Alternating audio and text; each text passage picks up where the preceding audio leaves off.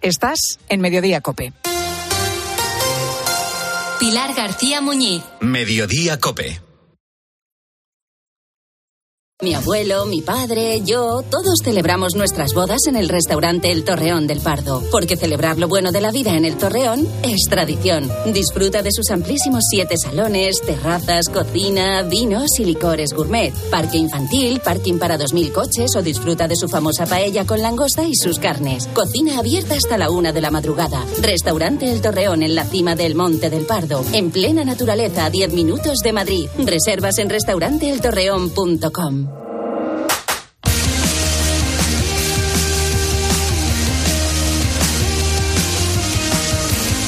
Luis Munilla. Deportes en Mediodía Cope. Estar informado. Echando el frenazo, relajando un poco, hay que resolver el reto Pedro Martín de la semana. Un reto bonito también, como siempre, las cosas como son. Hola Peter Martín, de nuevo. Muy buenas, aquí estamos. Aquí estábamos nosotros eh, intentando dar con el que es uno de los mejores atletas de siempre de la historia. Pues sí, cuando escuchemos el nombre seguro que lo reconoceremos, un campeón del mundo y campeón olímpico en Barcelona 92, que seguramente hubiese sido ya campeón olímpico en el 88 en Seúl, pero su país hizo boicot a los Juegos eh, de Corea, un cubano nacionalizado español, por eso es uno de los nuestros, y que le apliqué un, refrán que yo creo que venía al pelo, de a cada cerdo le llega su San Martín porque nació en Matanzas, en la provincia de Matanzas en Cuba, porque su récord del mundo que sigue vigente de salto de altura lo hizo en Salamanca, donde el cerdo es un, ani- un animal totémico, y porque al final de su carrera se dopó y le pillaron. Y yo creo que es muy fácil, ya verás. sobre 2.45, recuerden. Atención, Javier Sotomayor, récord del mundo, 2.45. ¡Récord del mundo! ¡Récord del mundo! Vamos a ver la Javier Sotomayor era el atleta que agujábamos y el gran Gregorio Parra narrándolo para televisión española. Qué momento. Gregorio qué. Parra, ¿eh? Qué bonito, qué grande Tremendo. Gregorio Parra. Un- Casi una- 30 una años vigente ese récord todavía. Sí, señor. Bueno, el ganador, Santi, ¿quién es? El ganador es Peter, eh, escrito ¡Hombre! así con símbolos un poco raros. Yo adivino que es Peter y su nombre de usuario es F-eco-uc. No, no, espero que no tenga influencia Pedro Martín aquí. Ha ganado Peter. Yo no he ganado, Buena, luego que no. Un abrazo grande, Pedro Martín. Adiós, El lunes luego. más y el fin de más. Bueno, extracto del partidazo de anoche. Tertulia sobre el clásico. el peor clásico que yo he visto en mi vida.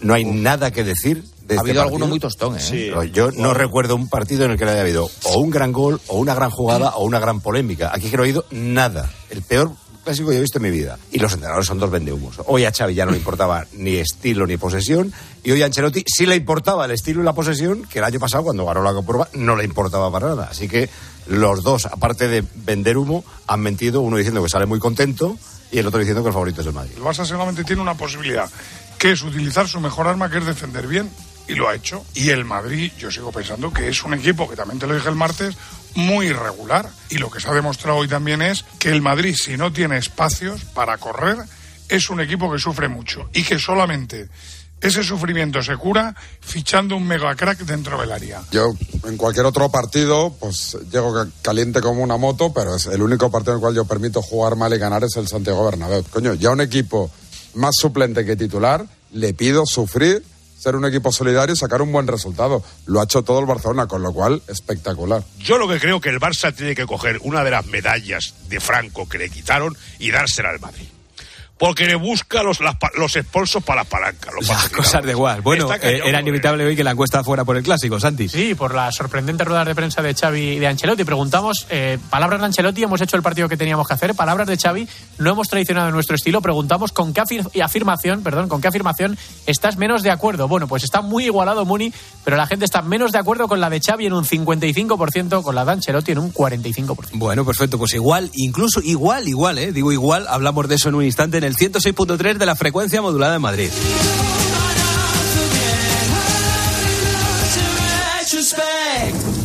Impagos de renta y suministros. Retrasos en el cobro de la renta. Llamadas a cualquier hora. Molestias a los vecinos. Destrozos. No dejes que tu alquiler se convierta en un tormento. Practica Tranquiler con la agencia negociadora del alquiler. Se van a encargar de solucionarte todos estos problemas. Además de pagarte directamente las rentas. Y proporcionarte sin coste el certificado energético. Agencia negociadora del alquiler. 920-2011. 920-2011.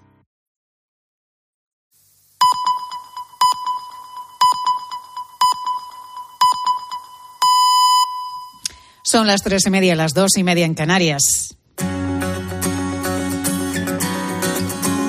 Pilar García Muñiz. Mediodía Cope. Estar informado. Tú tienes un ventilador en tu casa y si miras las aspas, todas las aspas giran alrededor de, del centro. Lo que he hecho es extender o hacer más grande la zona por la que se mueven las aspas. Y además en la zona en la que se, en la zona nueva, en la zona entre los dos círculos, van en línea recta. Eso hace que esas aspas, cuando van en línea recta, vayan mucho más rápido. Básicamente es un ventilador alargado que al ser alargado, para mover la misma cantidad de aire, consume menos energía. Pues acabas de escuchar la definición de una turbina oblonga. Nos lo contaba su creador, José Fernández, que es un ingeniero aeroespacial cordobés de 41 años que trabaja en el consorcio europeo Airbus.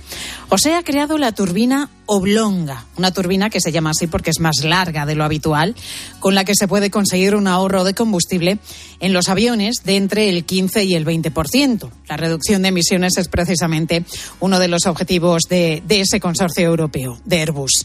José estudió la carrera de aeronáutica en Madrid y fue a raíz de su trabajo fin de carrera, en 2007, cuando pensó por primera vez en ese tipo de turbina. Seguí con esta idea y en el año 2010 se me ocurrió el cómo podría hacerlo. Es decir, el, pues si lo alargo, si hago esto, y, empecé a ver que ya no solo servía para lo que yo quería, sino que podía tener la aplicación de que fuera más eficiente. Porque lo primero que hace alguien, un ingeniero, cuando cuando tiene una idea es ver, si, es ver si por lo menos los números teóricos te dan más eficiencia. A ver si estoy haciendo un pan con unas tortas, porque si haces algo que es distinto, pero que funciona peor, ya desde el principio, incluso teóricamente, pues estás perdiendo. O sea, no, no vale la pena seguir. Pero vi que funcionaba bien. Desde entonces, José se quedó con la idea de esa turbina en la cabeza, pero se incorporó al mundo laboral y tuvo que dejar aparcado ese proyecto. Pero llegó la pandemia llegó el confinamiento. Y fue entonces cuando empezó a construir la turbina en su casa gracias a una impresora 3D que se compró. Lo que nunca imaginó es que esa turbina oblonga que tiene patentada sería uno de los 10 mejores inventos españoles de 2022. Para entender su funcionamiento quiero que, que imagines nos lo contaba así además él, que inflas un globo y cuando ya está lleno de aire lo sueltas sin hacer ningún nudo. El globo, lógicamente, empieza a moverse de una forma aleatoria, soltando el aire hasta que al final se vacía y cae al suelo. Imagina ahora que, opuesto al agujero por el que ha salido el aire, pues ahora hacemos otro agujero por el que entra la misma cantidad de aire que la que sale, de forma que a la vez que tu globo se desinfla, por el otro lado se infla. Ahora ya no tienes un globo, tienes un motor a reacción.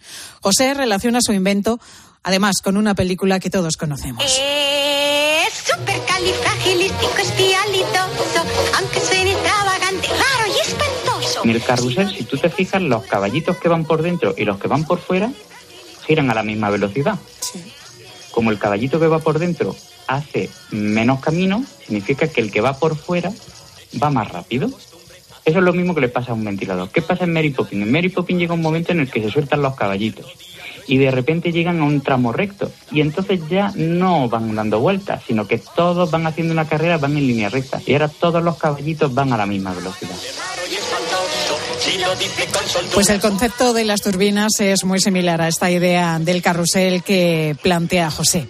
De alguna forma se marca un camino a las palas para que puedan tener tramos rectos en los que pueda ir a una velocidad máxima, proporcionando una oportunidad para aprovechar mejor la energía empleada en moverlas. Su turbina mejora el rendimiento porque aprovecha la energía de una forma mucho más eficiente. Un invento que se puede emplear en la aeronáutica, pero también en empresas hidráulicas para generar electricidad o mover las hélices de los barcos. Eso sí, para los coches u otro tipo de transporte no sirve los coches no funcionan con motores a reacción. En un avión, lo que hacemos para que funcione el avión es que empujamos el, aire a, a, través del motor. Es decir, como nosotros empujamos el aire hacia atrás, el aire nos empuja a nosotros hacia adelante. Pero en un coche lo que hacemos es directamente la rueda. La rueda va apoyada en el suelo y ahí no habría una ganancia realmente.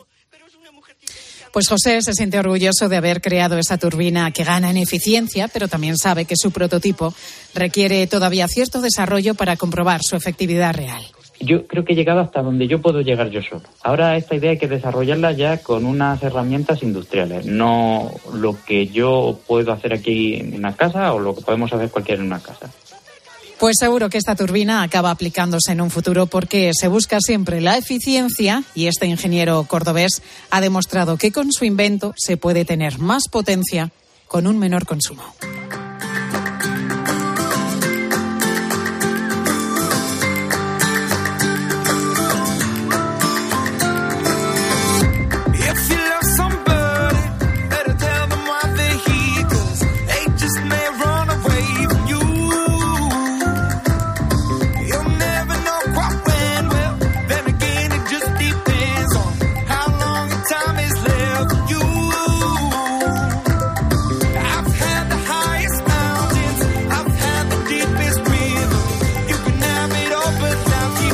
Ya has visto que ingenio tenemos y de sobra. Te lo acabamos de contar con la historia de José que ha creado esa turbina oblonga.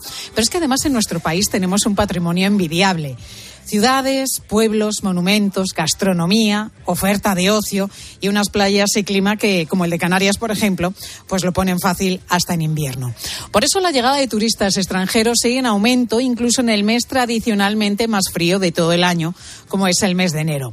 Durante el primer mes de este 2023 llegaron a España 4.100.000 turistas internacionales, superando en un 0,2% los niveles de antes de la pandemia. También sube el gasto que estos turistas han hecho en nuestro país. En total, en este primer mes del año gastaron 5.218 millones de euros, lo que supone más de un 9% respecto a enero de 2020. Es sin duda una gran noticia. El turismo en España recupera su músculo, regresa a cifras prepandemia y eso lo sabe bien Víctor Curvelo. Desde que abrió su pequeño hotel en Fuerteventura hace ya 20 años, nunca había visto tantísimo turismo como en los últimos meses. El hotel no ha bajado el 90% de ocupación en todo el último año 2022 y estos meses que llevamos de 2023. Y el restaurante, que el, que el hotel posee un restaurante también bastante grande y popular en la zona, pues igual, eh, ha ido cada mes que terminamos, batimos registros de- históricos. Pues precisamente Canarias ha sido el primer destino de los turistas extranjeros en el pasado mes de enero. Llegaron a las islas 1.200.000 personas. Vienen de Europa, sobre todo de Francia.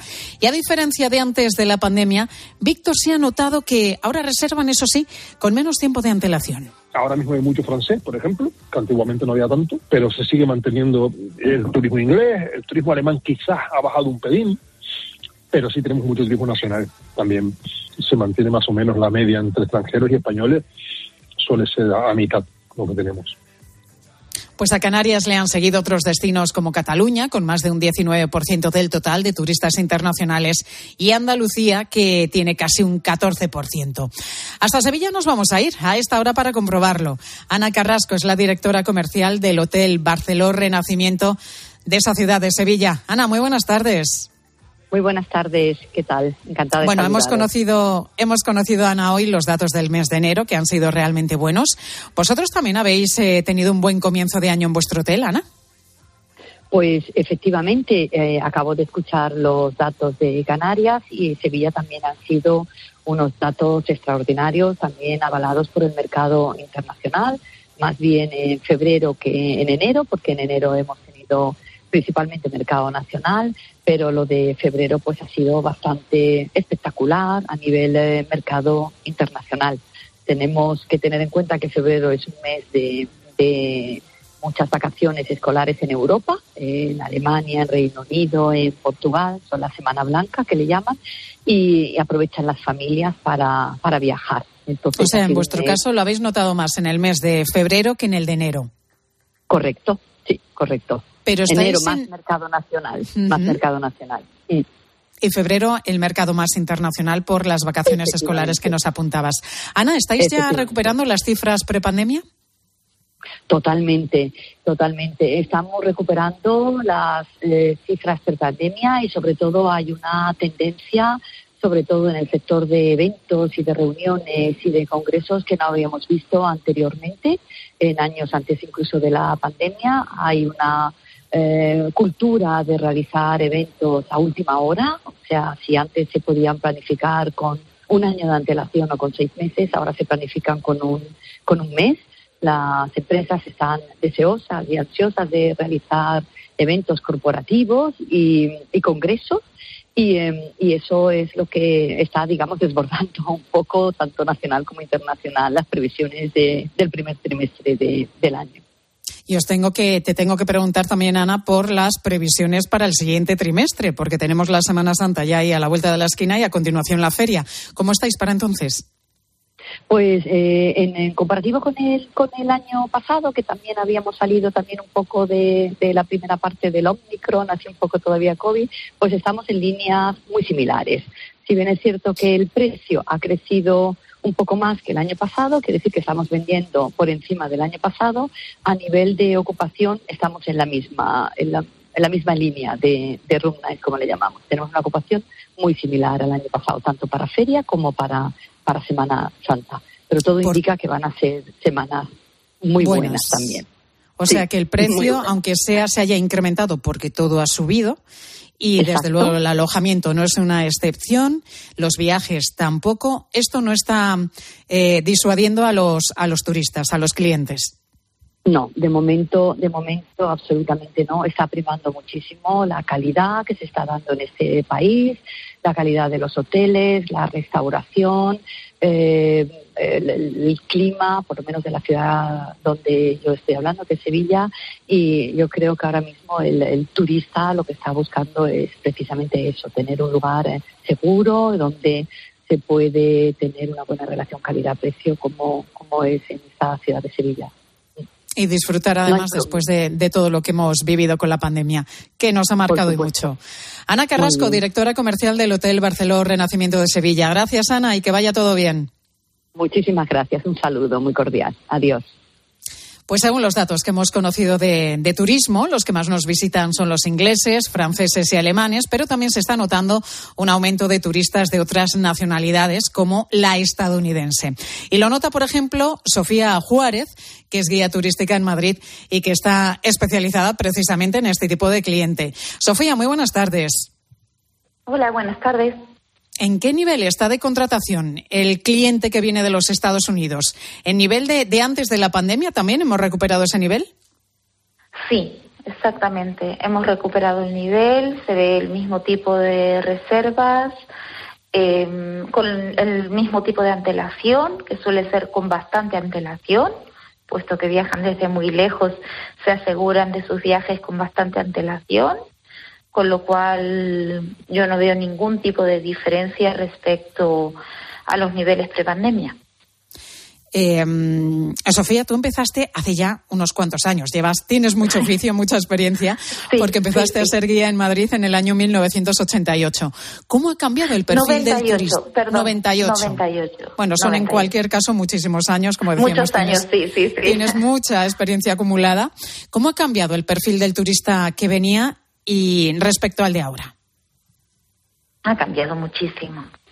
Eh, a finales de los 90, inicios de los 2000, eh, la mayor parte de los turistas viajaban en grupos grandes, uf, 50 personas.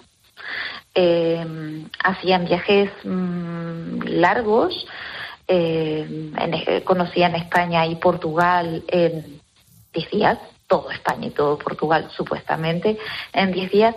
Ahora eh, va cambiando, cada vez eh, los grupos son más pequeños eh, y en muchos casos son clientes particulares. Una familia, un matrimonio, una pareja, un grupo de amigos pequeños que viajan, que quieren servicios mm, para, para ellos solos. Mm, Por tanto, eh, a través de su agencia de viajes o, ellos mismos contratan el avión, el hotel y quieren un guía, esa es mi función, yo soy guía oficial de Madrid, eh, quieren un guía solo para su eh, grupo, para su familia y muchas veces pues piden servicios más, un poco más exclusivos, diferentes, alternativos. Y Sofía, ¿qué, qué es lo que más les gusta de la ciudad de Madrid? la vida, la vida de la ciudad. La gente que viene y que va por la mañana, mediodía, por la tarde, por la noche. Eh, eso es lo que más les gustan los museos, por supuesto. Los museos de arte, el Prado, el Reina Sofía, el Thyssen, el Palacio Real, les gusta mucho la vida, la vida de Madrid. Bueno, la vida de Madrid, el bullicio de Madrid que se encuentra realmente en pocas ciudades del el- mundo. El que esté todo abierto, el que puedan cenar en un ambiente muy animado un lunes por la noche. eh, les gusta ver la vida de la ciudad. Las Pues es uno de los atractivos, desde luego. La, la tranquilidad también, ¿sí? Que pueden ir a una plaza pequeña, a un parque y también pueden encontrar tranquilidad. La variedad les gusta. Pero sí es verdad que el ambiente de Madrid, como te iba a decir, pues que es uno de sus grandes atractivos y que no se encuentra así como así en ningún otro lugar del mundo. Sofía, muchísimas gracias por estar con nosotros en Mediodía. Muchísimas gracias a vosotros. Hasta luego. Pues esa es la noticia que conocíamos hoy. Se reactiva el turismo internacional en nuestro país. Una gran noticia a pesar de la subida de precios. Bueno, lo que está claro es que parece que en este caso ya no im- importa tanto ahorrar, sino disfrutar de lo que podemos y de lo que tenemos.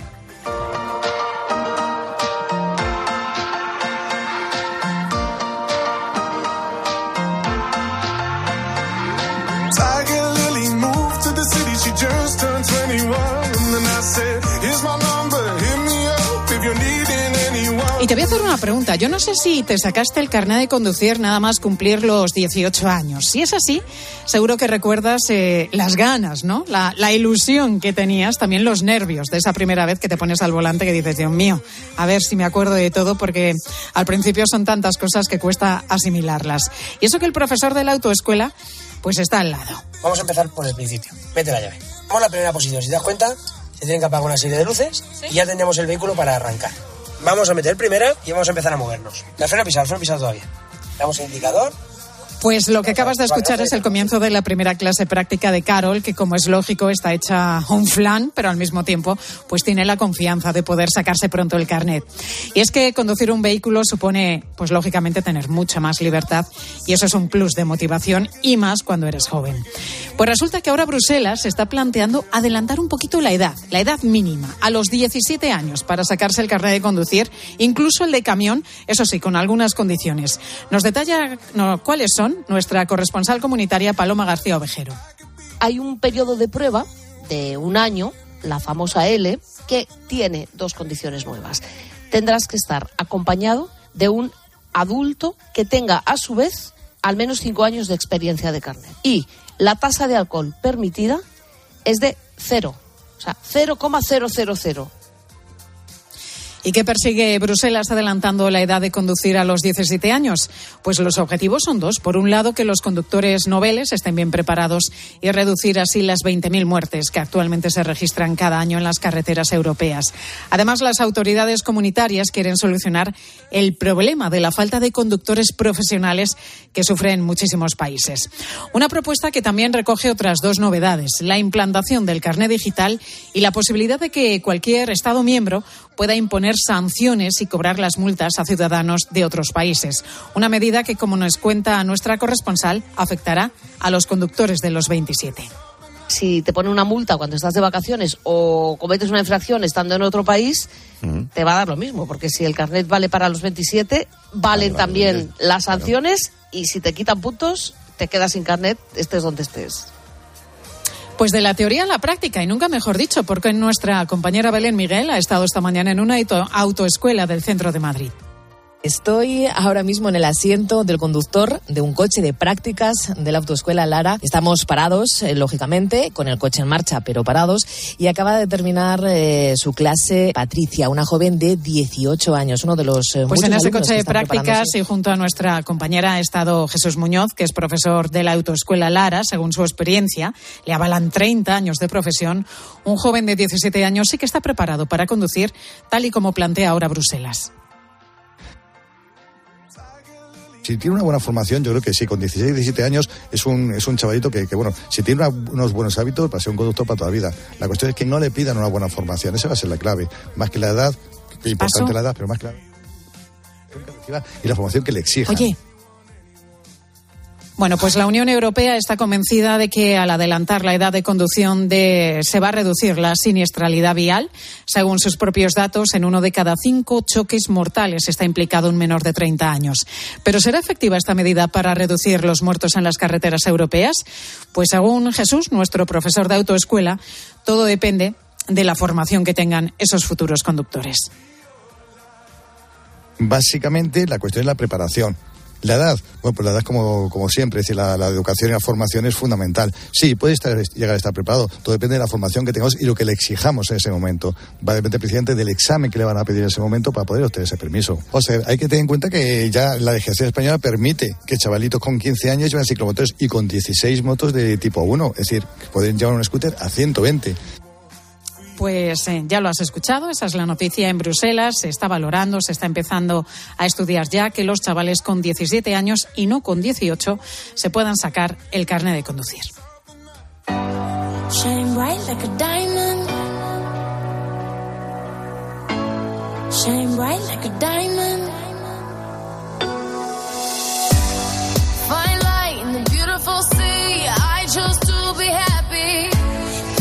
Y entre las cosas que también hemos conocido en este viernes, pues eh, te cuento que se ha puesto en Trujillo, en Cáceres, la primera piedra de una fábrica muy peculiar, porque parte de su capital proviene ni más ni menos que de una estrella de Hollywood, ¿eh? de Leonardo DiCaprio. Seguro que recuerdas el papel de este actor en la película Diamantes de Sangre. ¿Eres consciente de que ese diamante es la única posibilidad que tiene de sacar de aquí a su familia? A ti su familia te trae Lo cuidado. entiendes. A ti no te importa su familia. DiCaprio se metía Mira, en la piel de un contrabandista y mercenario sudafricano dedicado la extracción de diamantes. Eso en la película, pero en la vida real, el actor ha invertido en la fabricación de diamantes sintéticos de manera sostenible. Nos explica en qué consisten Rafael Benjumea, que es el presidente de Powen, la empresa intermediaria entre la inversión americana y su implantación en España. Está hecho de forma mm, artificial o mecánica, que no es un diamante natural que ha crecido eh, en la Tierra a lo largo de los años. Pero es un diamante que tiene las mismas propiedades que el diamante que podemos encontrar en Sierra Leona. Quizá la única diferencia es que al ser eh, hecho de una forma mecánica no tiene impurezas. Se quiere construir una planta de 30.000 metros cuadrados. Para Trujillo, imagínate, un municipio de algo más de 9.000 habitantes. Supone una inyección importante de empleos y de riqueza.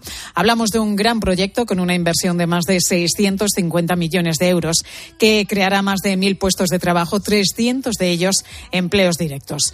Para obtener estos diamantes sintéticos se requiere de una gran infraestructura porque es un proceso de creación bastante complejo. La clave está en la temperatura. se utilizan unos reactores de plasma a unas temperaturas muy elevadas, estamos hablando de cerca de 5.000 grados, en los que de alguna forma estos reactores reproducen las condiciones que la Tierra ha tenido para eh, el nacimiento, el crecimiento de los diamantes, por supuesto en un espacio de tiempo mucho más corto, porque son alrededor de 20 días el tiempo que necesitas para crecer Pues se busca construir una planta sostenible en la que toda la energía que se use proceda de fuentes renovables.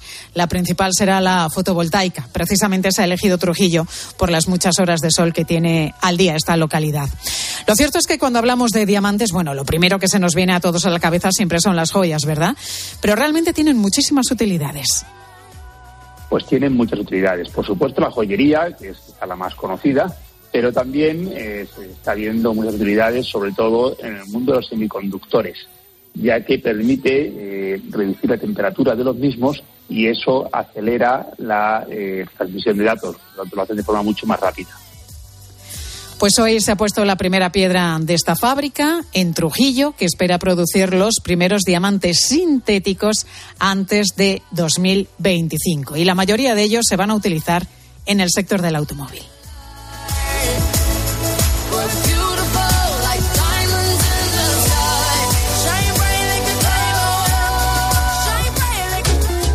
54 minutos de la tarde, esto significa que nosotros pues estamos a punto ya de bajar la tapa del ordenador porque la van a subir ellos, los compañeros de la tarde de COPE, que tienen muchísimas cosas que contarnos.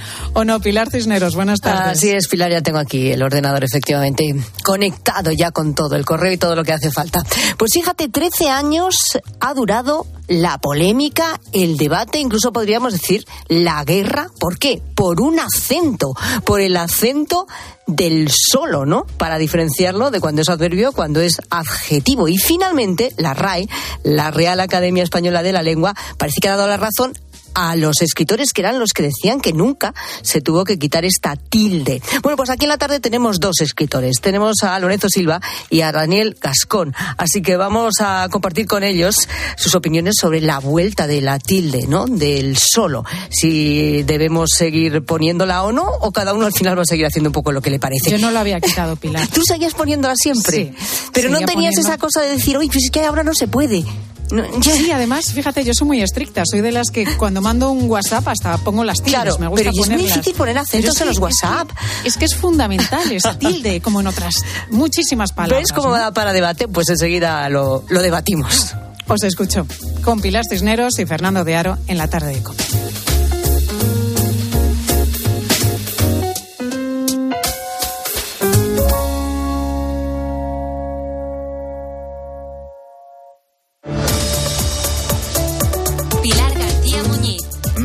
Mediodía Cope. Estar informado.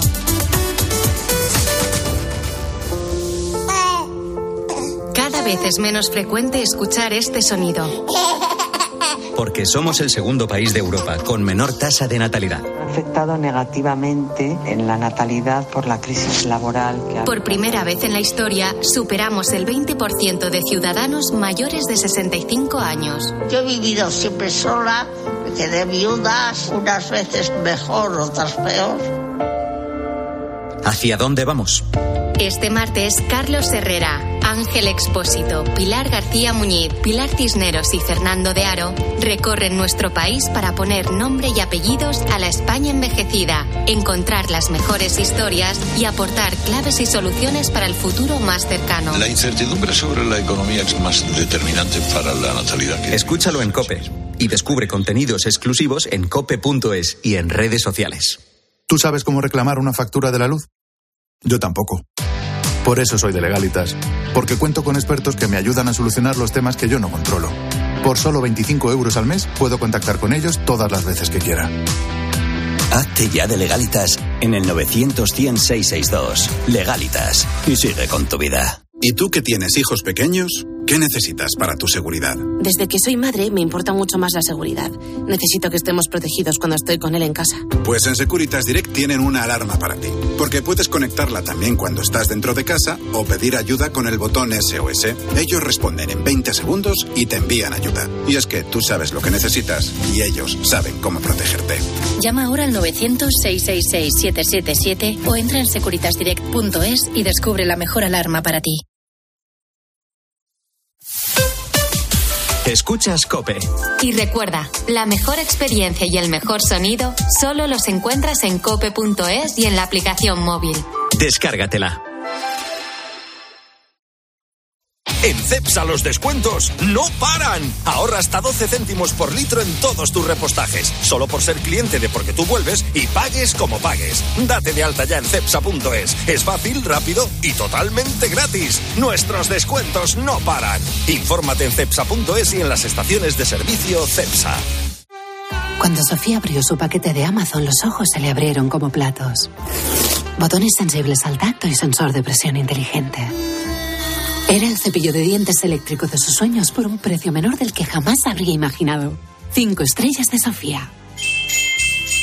Empieza a buscar en Amazon hoy mismo. A la hora de alquilar, ¿experimentas el pánico de elegir el inquilino adecuado? ¿O confías en la selección de un inquilino solvente y fiable a los especialistas en protección a propietarios? Cada día somos más los que disfrutamos de la protección de alquiler seguro. Llama ahora al 910-775-775. Alquiler seguro. 910-775-775. Esta semana en Día, las patatas con un 30% de descuento. Por solo 3,69 la malla de 5 kilos. Día. Paga menos. Sigue toda la actualidad de nuestra diócesis. Te la contamos los viernes desde la una y media del mediodía en El Espejo, en Mediodía Cope. Todo cobra allí un significado especial. La oración del Padre Nuestro y la... Y los domingos, desde las 10 menos cuarto de la mañana, también toda la información en Iglesia Noticia.